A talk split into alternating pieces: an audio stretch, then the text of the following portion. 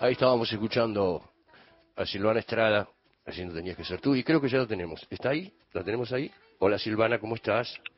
Hola, ¿qué tal? ¿Cómo te va? Bueno, mi nombre es Fena, mm, y acá al lado mío está Mincho. Somos Hola, ¿cómo estás? Los dos somos músicos y tenemos este programa exclusivamente dedicado a la música de Latinoamérica. De vez en cuando algunas otras cositas más, pero básicamente eh, nos dedicamos a recorrer toda Latinoamérica escuchando música. Y en, ese, en esa exploración te descubrimos y nos dimos cuenta de que tu música es tan particular que teníamos, teníamos ganas de charlar con vos. Así que... Ay, qué maravilla, muchas gracias. Ahí estuve leyendo yo, eh, por ahí, que tu mamá te dice que sos una niña vieja. Eh, es, sí. es, así, ¿no? Bueno, yo lo que, lo que creo es que tu voz tiene un color de, no, no, no, no, utilizaría la palabra vieja, pero sí como un, color y, y, una, una impronta de una voz de otras épocas, ¿sabes? Mm. Me, me, me, remonta, me remonta mucho, sobre todo, lo decía yo en la presentación del programa, me remonta mucho a, a cómo usaba su voz Mercedes Sosa. ¿eh? Mm, o, Chabela Vargas también. Eh, eh, porque yo creo que tu instrumento es la voz, ¿verdad? Sí, totalmente. Y, el resto y el resto es acompañamiento de ese instrumento. ¿Es así?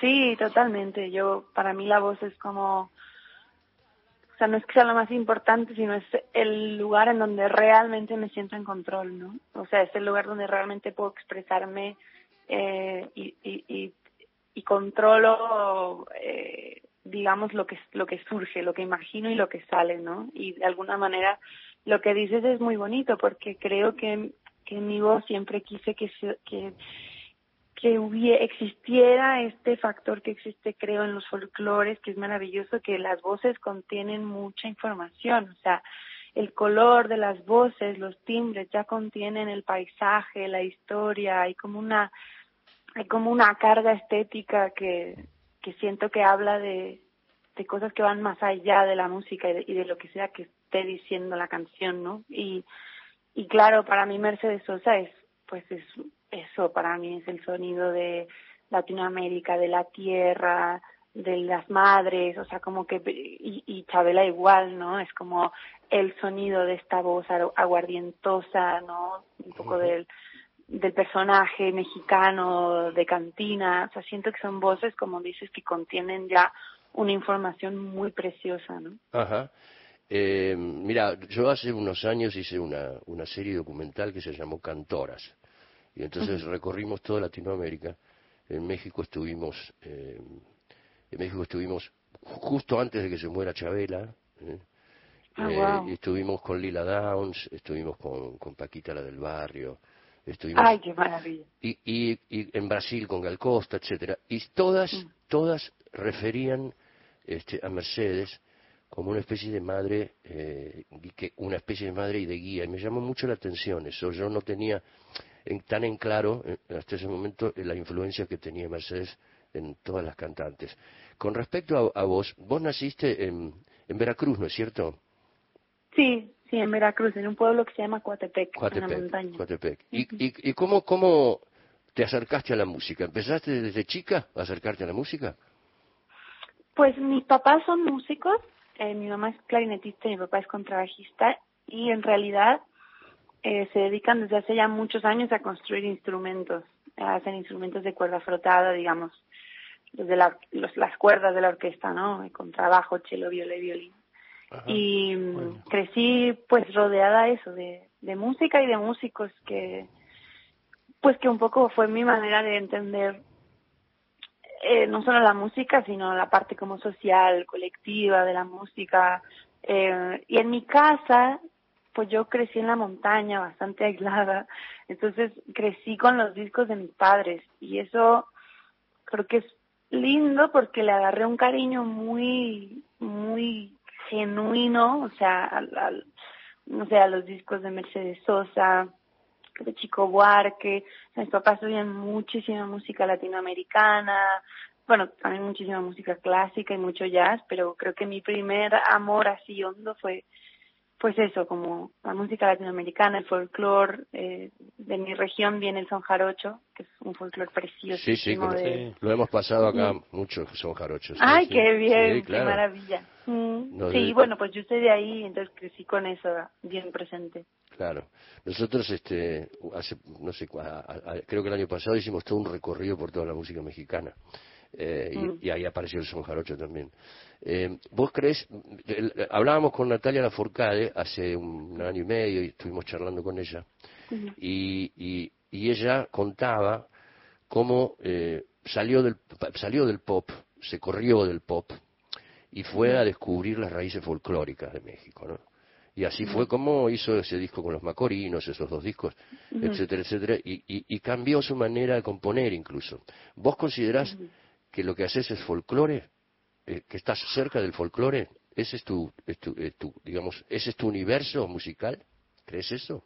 Mm, mira, esa es una buena pregunta. Yo eh, me siento cerca del folclore, definitivamente me siento conectada con la raíz, me siento alguien que explora la raíz, pero no creo que lo que yo haga sea folclore, porque pues conozco el oficio de, los folcloristas y, es una cosa bastante de conservar la tradición, bastante, son muy estudiosas y muy estudiosos la gente de folclore, o sea, como que respeto mucho eh, ese afán por la conservación, por el estudio, eh, por la colectividad, por la comunidad como más tradicional que se genera a partir de esas músicas.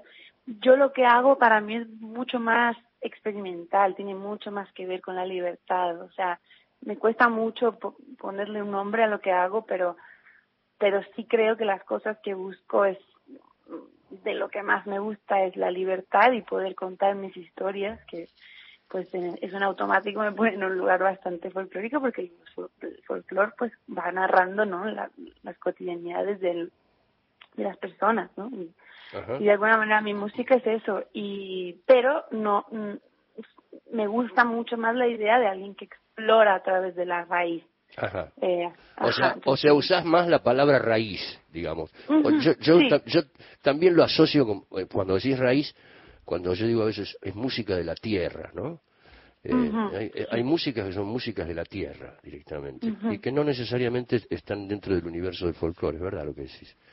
Eh, ¿cómo, ¿Cómo elegiste el cuatro como instrumento? Porque me llamó mucho la atención eh, tantas canciones tuyas con voz y cuatro nada más, ¿no?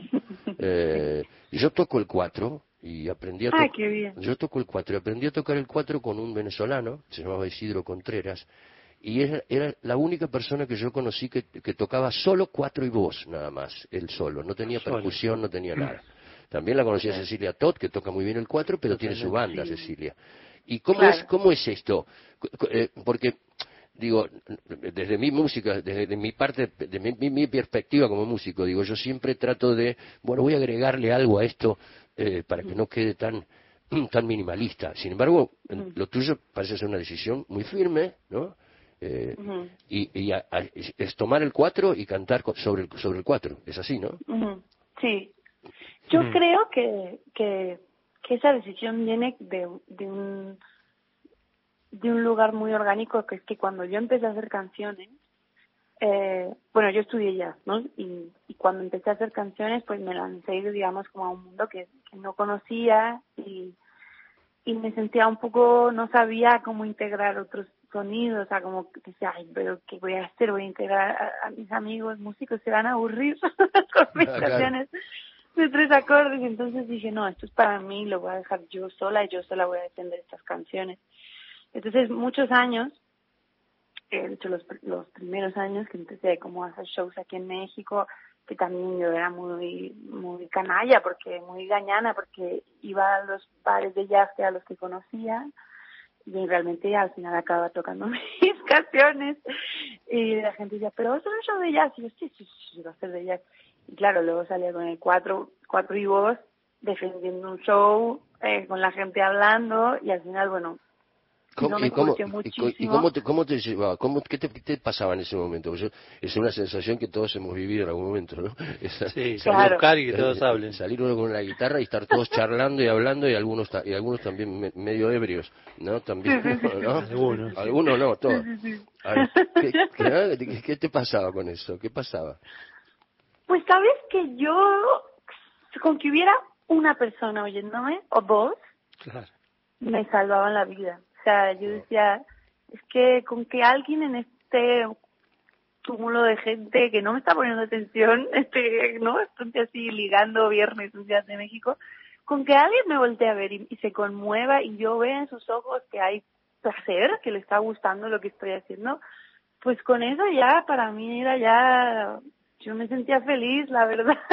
Eh, como que eso le aprecio mucho haber tenido ese inicio porque me dejó por un lado como el un aprecio muy genuino a la gente que me escucha porque en verdad te salvan la vida en esos ambientes y un aprecio muy genuino al cuatro que fue es no mi compañero absoluto nunca me dejó abajo y nos hicimos los shows cuatro y vos muchísimo tiempo y entonces cuando he tenido la oportunidad de entrar a grabar pues siempre intento como un poco reafirmar, ¿no? Esa relación tan bonita y, y, y, y llevar como, ay, que se me olvida la palabra, pero un poco llevar con orgullo ese minimalismo que en realidad Ajá. viene de la precariedad, ¿no? De alguna manera. El origen es, es de la precariedad, pero, pero terminó siendo un estilo, ¿no? Claro, exacto. Vos sabés Sí. que, yo, vos sabés que yo cuando estuve, una de las veces que estuve en Venezuela, eh, Ujú. eh, conocí, el que, el- a quien le compré el 4, un luthier a quien le compré el 4, Ujú. me contó que el 4, viste que tiene una afinación, no tiene una afinación ascendente. La, la, cuer- la cuerda número uno, digamos, va para abajo. Eso Sí. eso me llamó la atención porque él me decía que generalmente todos los instrumentos de cuerda tienen una afinación al aire ascendente. Y yo decía, pero ¿por qué pasó esto? Porque cuando eh, vinieron los españoles con la vihuela, eh, los, los, ah, los eh, pueblos originarios de Venezuela, que eran los indios caribes, ahí, eh, quisieron imitar ese instrumento, lo hicieron con la madera que tenían y lo hacían con tripas, eh, las cuerdas hacían con tripa, y cuando querían afinar el sí arriba, cortaba. se, ro- se ro- que se cortaba. Claro. Entonces decidieron, abajo. decidieron afinarlo abajo, en una octava abajo. y-. Tururirum, cambur pinto. Qué maravilla, Cambur Pinto. Qué pinto. maravilla. Ah, claro. Bueno, vos sos un arti- eh, empezaste como un artista independiente, eh, lo cual, sumado a esto que estamos hablando, es un es un, un progreso extraordinario el que hiciste en tu carrera artística, pues sos muy joven. ¿Cuántos años tenés? ¿24, 25? 26 cumplidos. 26. sí. Ya, ya tengo que actualizar el... Eh. No te porque tú me quita la edad. Sí, actualizar, actualizar. O no lo actualices, déjalo así, listo. no. Ya Sí, está. no, empezar a mentir, ya está. Claro, ya está, listo. Digo, empezaste como un artista independiente y después ya pasaste a tener, estar en un sello, ¿no es cierto? Eh, Sí. eh, ¿cómo, ¿Cómo fue la experiencia de ser eh, independiente? Que es algo que a mí me interesa mucho, porque nosotros, Mi- Mincho y yo somos músicos independientes. Eh, ¿Cómo fue la experiencia de pasar a tener una compañía? eh, y si eso te condicionó de alguna manera o te, te vino bien. ¿Cómo fue?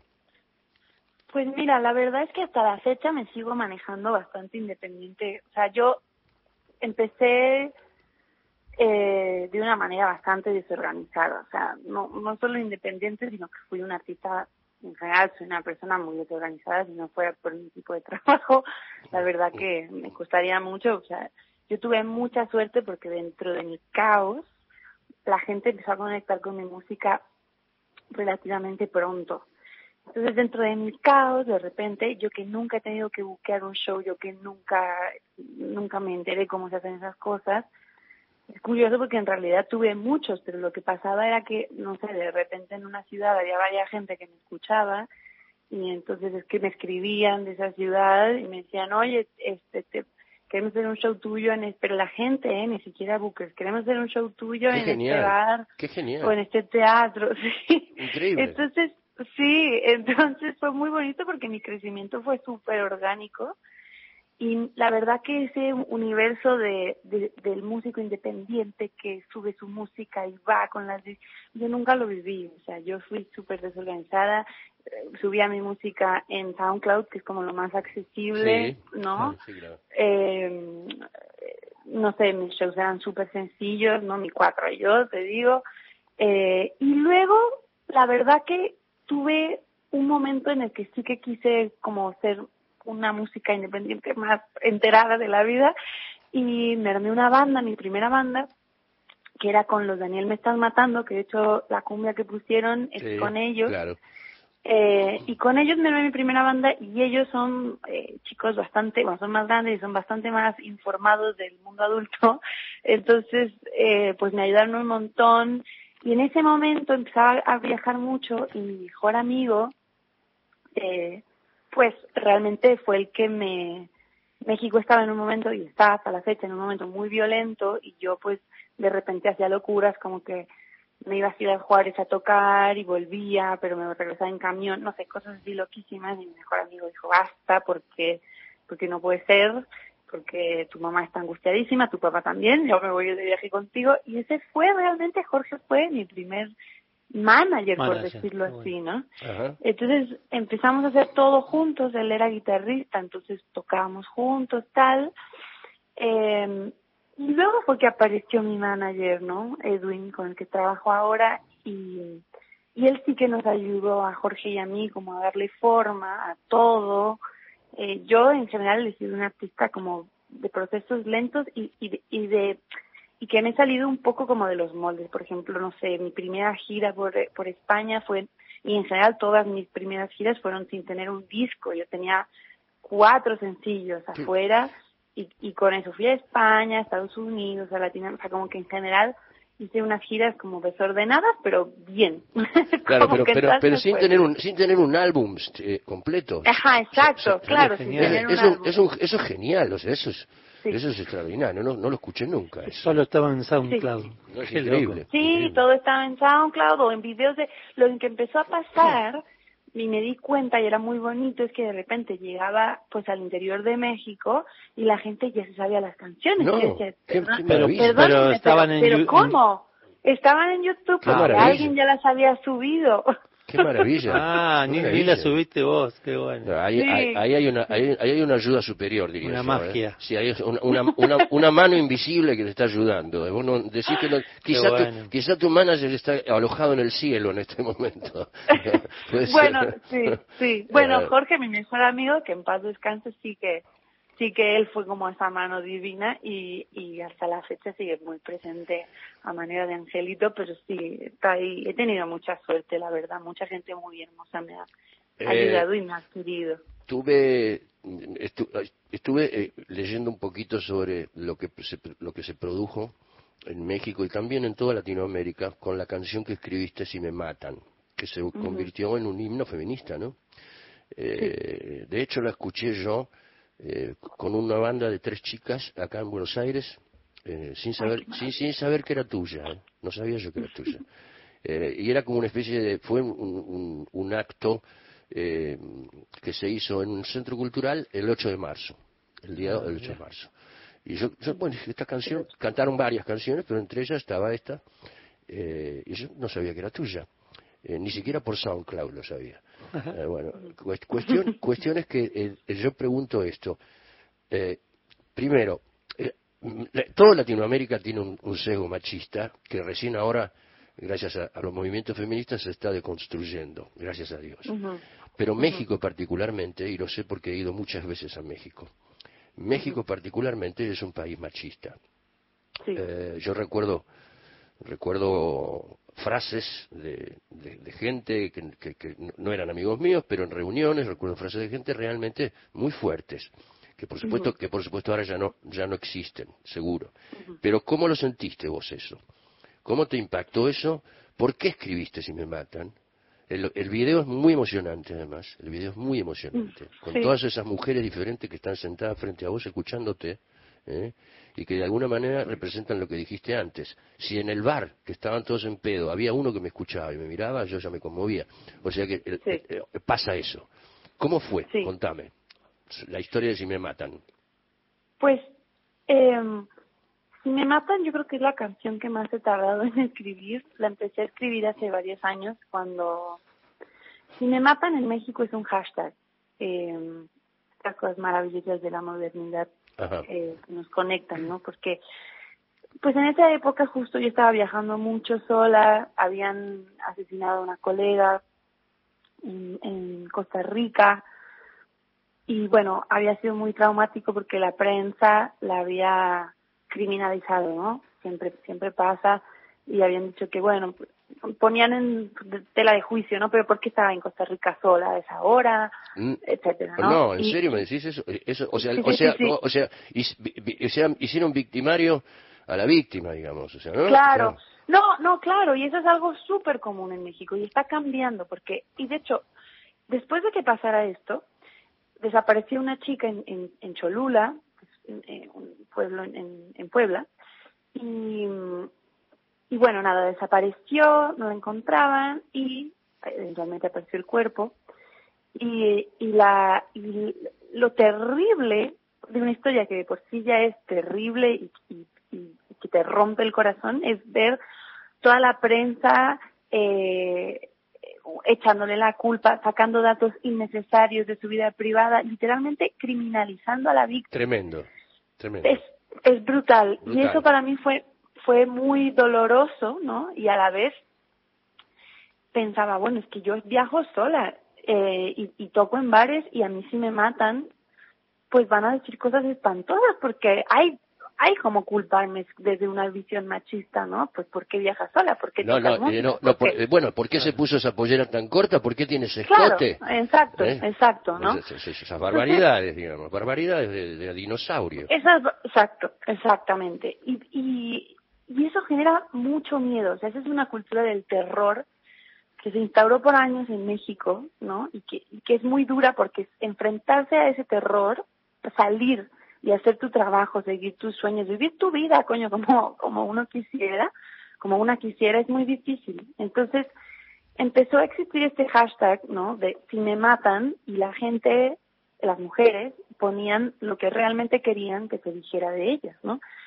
Hashtag si me matan, que sepan que soy madre de dos hijos, que estudio, que soy dentista o maestra o músico, Qué fuerte, qué fuerte, por Dios, muy fuerte. ¿eh? O sea, muy fuerte. O sea, es un, es, un, es un lema con una potencia increíble, espectacular. Sí, sí, sí, muy potente. Y me pareció, pues, que yo quería hacerle una canción. Dije, esto es potentísimo y yo necesito hacer mi, mi propio mi propia sentencia, ¿no? Si me matan, necesito dejar escrito lo que fue mi vida realmente, ¿no?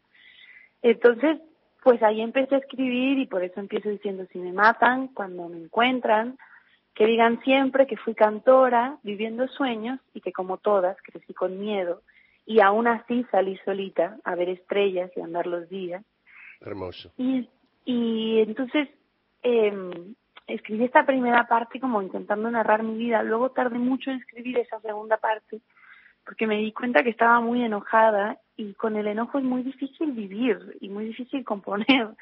Eh, sí. Tuve que hacer un trabajo bien fuerte como de depurar, ¿no? De decir, a ver, esta furia, porque creo que eso es un, un, un tema que, que, que espero que, no, que en unos años se vuelva realmente de, de terapia, o sea, cómo nos afecta este enojo constante por las micromachismos o macromachismos que sufrimos las mujeres todos los días, ¿no? O sea, acabas, o sea, mi lucha en, en general ha sido contra la amargura, porque yo no me quiero amargar y pues a mí este país y la violencia, no, no este país, porque México es maravilloso, pero la violencia en este país me ha quitado seres que he amado muchísimo. Entonces, con mi lucha personal es cómo no vivir amargada, cómo seguir defendiendo la esperanza, la luz, el amor. Entonces, eh, la segunda parte pues fue justamente este reivindicar la esperanza, que creo que es el motor más poderoso que, que, que tenemos, que nos queda. Y entonces es que hablo de, bueno, si me matan, si es que me encuentran, llévenme de flores, cúbrame de tierra, ¿no? Que yo seré semilla para las que vienen. Y cuando le enseñé esta canción a, a, a, a bueno, a Jorge, a mi mejor amigo, a mi manager, a, a varios colegas y colegas, eh, pues se nos ocurrió esta idea de hacer un performance en el que yo le fuera cantando esta música a diferentes mujeres de todas las edades, de todo, de, de todo tipo, ¿no? Uh -huh. Y estábamos sí, sí. en medio de la pandemia, entonces no se pudo hacer como, como yo lo pensaba, que era como algo más en la calle, que todo el mundo se pudiera sentar, ¿no? y lo tuvimos que hacer grabado, pero bueno, al final quedó muy bonito y, y es maravilloso porque se ha hecho completamente viral. No, y tiene y tiene un gran gran potencia tiene la imagen, Mm. una potencia extraordinaria tiene. Mira cuando vos hablabas del enojo recién, es difícil componer con el enojo, pero también el enojo a veces es el disparador para una lucha y una causa, ¿no? Sí, total. Y sí. para y, y para que esa causa llegue a buen puerto. Yo creo que por ese lado eh, el enojo en ese sentido es algo positivo. Seguramente para componer a nosotros no- nos, nos frena el enojo. A mí me cuesta. Ay, sé que hay gente que les es más que le es más fácil.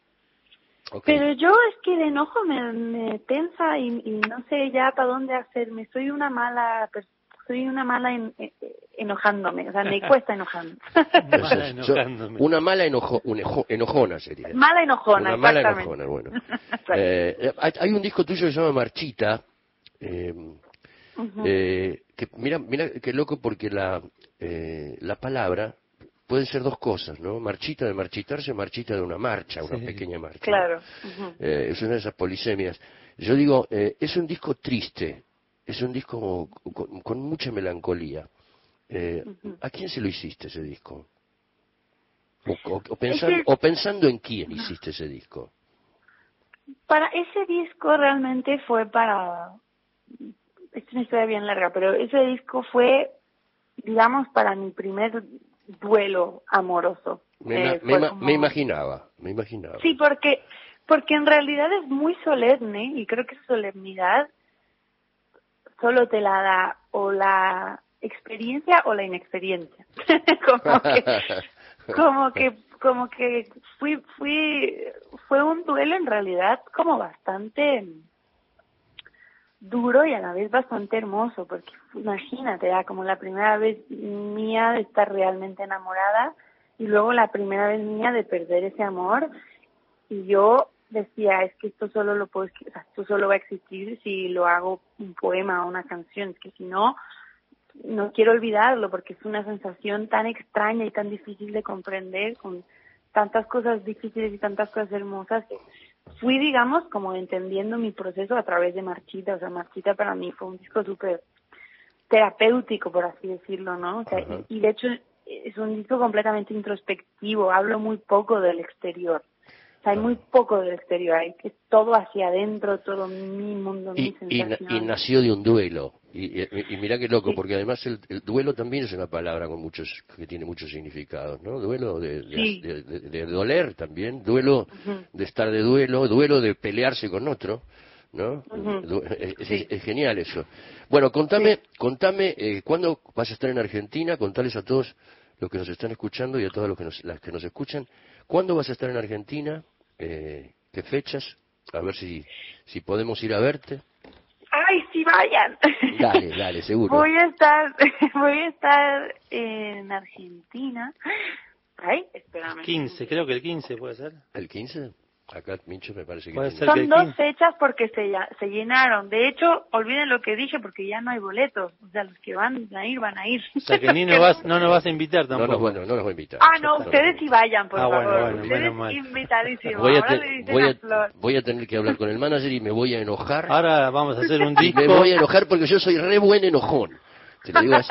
Van a tener que hacer un disco con esta experiencia. Claro, un disco- La enojona. La enojona se va a llamar. La sí. enojona, Sí, la enojona. exacto. Eh, en, en vez de la, Bueno, en vez de la ahí voy a llorona. A ver, estar. ¿cuán- ¿cuándo vas a estar?